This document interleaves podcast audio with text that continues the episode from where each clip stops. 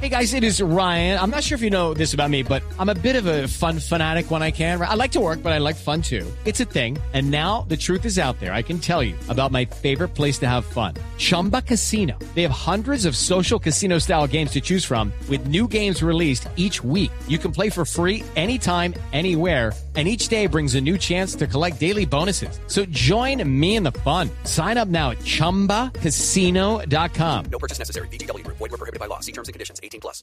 If you look around, there are so many ways to make a difference. At Capella University, our FlexPath format gives you a different way to earn your degree. Take courses at your speed. Move on whenever you're ready. Education should fit your life. Learn more at capella.edu. You know those cigarette butts that you see every day? They're made of microplastics and they line our streets and waterways. On California beaches, they're the number one plastic you'll find. Over 35 years, cleanups have collected millions combined. But no matter where you see them, they're all getting smaller, eventually leaching into our food, our air, our water. The tobacco industry's to blame for all of the harm that they do. For the harm to the people we love, and the harm to you too. Learn more at undo.org. Hola. Se supone que este capítulo sería sobre un tema totalmente diferente, pero estoy enferma, lo que hizo que mi rendimiento no fuera el mismo esta semana. Y ya que quiero que ese capítulo tenga toda la fuerza que merece, esperemos hasta la próxima entrega. Por hoy, hablemos sobre otra cosa, sobre pandemia y resfriados. Los primeros síntomas que manifiesta tu cuerpo al inicio de un resfriado son los más molestos. Puede que tu nariz se congestione, que sientas rasposa la garganta y empieces a tener ataques de estornudos cada 10 minutos. Así me pasó esta vez, pero yo creía que era otro episodio de rinitis alérgica. Cuando me desperté el lunes y sentí que todavía no podía respirar por la nariz y vi que mis mocos eran amarillos, enseguida lo supe. Estoy enferma.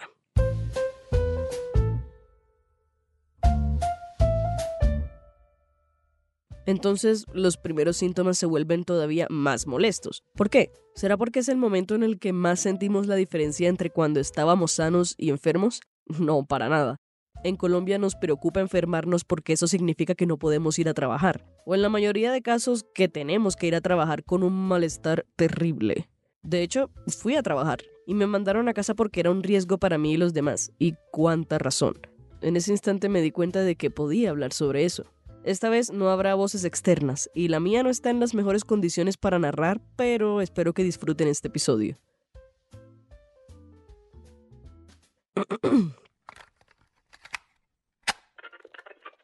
Esto es impertinente. Mi nombre es Paula Cubillos. Quédense con nosotros. Cuando empezó mi resfriado era lunes festivo y no tenía que ir a trabajar, pero el malestar no se iba a ir el martes. ¿Qué podía hacer? podía combinar un montón de medicamentos que seguramente no necesitaba con la intención de mejorar pronto. Hay que admitir que eso es algo que muchos hemos hecho más de una vez en nuestra vida. Pero no. Esta vez solo tomé líquidos, me abrigué y me preparé una agüita de panela con limón, miel y jengibre. Y es que la mayor parte de los resfriados comunes se van solos. Lo único que tienes que procurar es descansar, mantenerte hidratado, tomar bebidas calientes, si esas que te hacía tu abuela, inhalar el vapor de una olla con agua caliente o usar gotas para descongestionar la nariz. Si te duele el cuerpo, toma acetaminofén. Ya sé, ya sé, acetaminofén. Pero es en serio. Y si te empieza a dar tos seca, cómprate un expectorante. No es necesario comprar una cantidad absurda de medicamentos para síntomas que de pronto ni siquiera tienes, y menos antibióticos. Esta parte es muy importante. O sea, el podcast no gira alrededor de este tema, pero es un detalle muy importante. Los antibióticos son para tratar infecciones bacterianas, y los resfriados comunes son causados por virus, algo muy diferente. Si tomas antibióticos sin necesitarlos, lo único que vas a lograr es que cuando los necesites, no van a hacer efecto, porque las bacterias en tu cuerpo se vuelven resistentes a los antibióticos. Así que deja de tomarlos como si fueran un dulcecito de mango. Si tienes un resfriado, confía en la guapanela con limón y presta atención a tus síntomas. Pero sobre todo, en la medida de lo posible, no vayas al trabajo, como hice yo. Y si eres un empleador o empleadora, manda a la persona enferma a su casa por el bien de todos. A cualquiera que sea sospechoso de tener COVID-19 se le ordena permanecer en casa. Esa es una medida que debería tomarse frente a cualquier virus. El COVID-19 nos recordó que las enfermedades están en todas partes. Están en las pantallas de los celulares, en las agarraderas de los buses, las mesas, los vasos, las manos de los demás, en fin. La pandemia nos hizo adoptar costumbres que debíamos tener desde hace mucho para evitar contagiarnos. Yo soy una persona que se enferma a cada rato. Pregúntenle a quien quieran. Pero desde que comencé a usar tapabocas cada vez que salía a principios de 2020, dejé de tener resfriados y gripa cada mes. Es más, este es mi primer resfriado desde marzo del año pasado. ¿Fue coincidencia? No, fue autocuidado. Lavarme las manos constantemente, llevar antibacterial, usar tapabocas y evitar el contacto con personas enfermas no solo disminuyó las posibilidades de que me diera COVID, también me protegió de otras enfermedades. Por eso voy a seguir usando mascarilla en el transporte público, en el banco, en los hospitales, porque tengo una afición particular a no agarrar cada virus que hay por ahí. Yo sé que aún después de todo lo que hemos vivido, para algunos es difícil entender o llegar a la conclusión de que debemos tomarnos más seriamente los virus. El problema nunca ha sido si habrá o no una pandemia, sino cuándo será la próxima y si estamos listos. Esta vez contamos con la tecnología para diseñar mascarillas inteligentes o dispositivos para limpiar celulares y superficies, pero en un mundo donde acceder a estos inventos resulta bastante costoso, solo nos quedan las medidas de prevención colectivas e individuales. Autocuidado, cuarentenas, toques de queda, reducción de la cantidad de gente que puede ocupar un espacio y reservar el derecho de admisión solo para personas vacunadas se confirmó que a partir del 16 de noviembre se exigirá el carnet de vacunación a los mayores de 18 años para ingresar a bares, restaurantes y estadios. Podríamos dividir las reacciones de la gente en tres grupos, los que celebran la medida, los que dicen que es inconstitucional y los que piensan que es inútil ya que en Colombia todo se convierte en negocio. Y si es fácil conseguir una cédula falsa, un carnet de vacunación incluso más.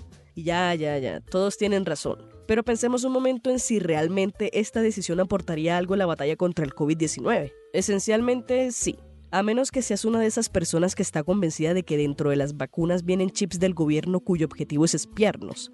En ese caso te recomiendo dejar de seguir escuchando. Y ya que te preocupa tanto el espionaje, también te sugiero no usar internet ni dispositivos electrónicos inteligentes. Es más, no salgas de casa.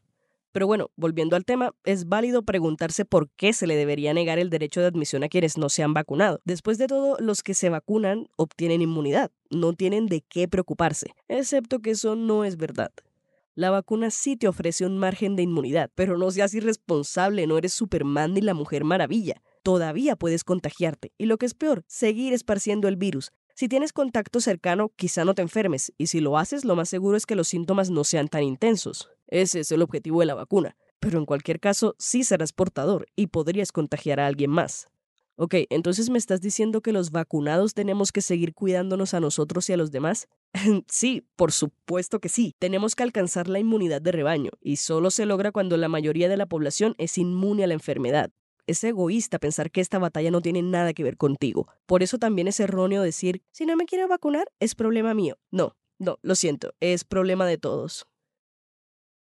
Hace una semana, el doctor Tedros Adhanom, director general de la Organización Mundial de la Salud, dijo que la pandemia acabará cuando el mundo elija acabarla, porque ahora contamos con herramientas adecuadas para combatir el virus.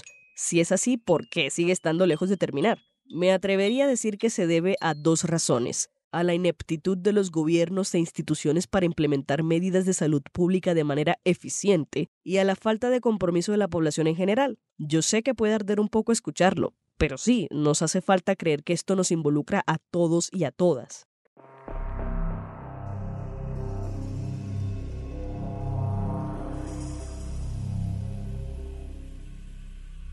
Pensemos un momento en Ian, un poblado inglés que en el siglo XVII tomó una decisión que logró salvar la vida de cientos de miles de personas. En 1665, la peste bubónica llegó a este pueblo en una caja de ropa vieja.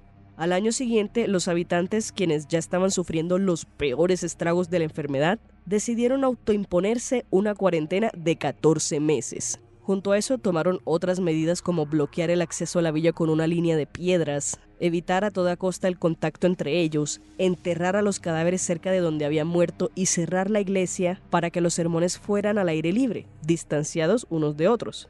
Con esa heroica y desinteresada decisión, Em logró superar la peste y evitar la propagación a otros pueblos en Inglaterra, a pesar de que esto les costara la muerte de alrededor de un tercio de su población.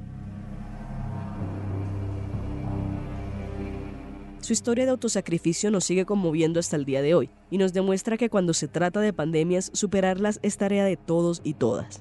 Tedros Adhanom dijo que la de COVID-19 no será la última que atravesemos, pero puede ser la última en la que fracasemos. Así que cuando tengas un resfriado, quédate en casa y cuídate, por tu bien, por nuestro bien. Este fue el tercer episodio de Impertinente, la nueva serie de podcast del espectador. La voz en off se grabó desde un equipo personal en una casa, por lo que nadie resultará afectado por el virus. Agradecemos al tratamiento para el resfriado común, al optimismo del Dr. Tedros Adhanom y a la IM del siglo XVII. Puedes escuchar más en www.elespectador.com o en tu plataforma de streaming favorita. La producción edición estuvo a cargo de Paula Cubillos.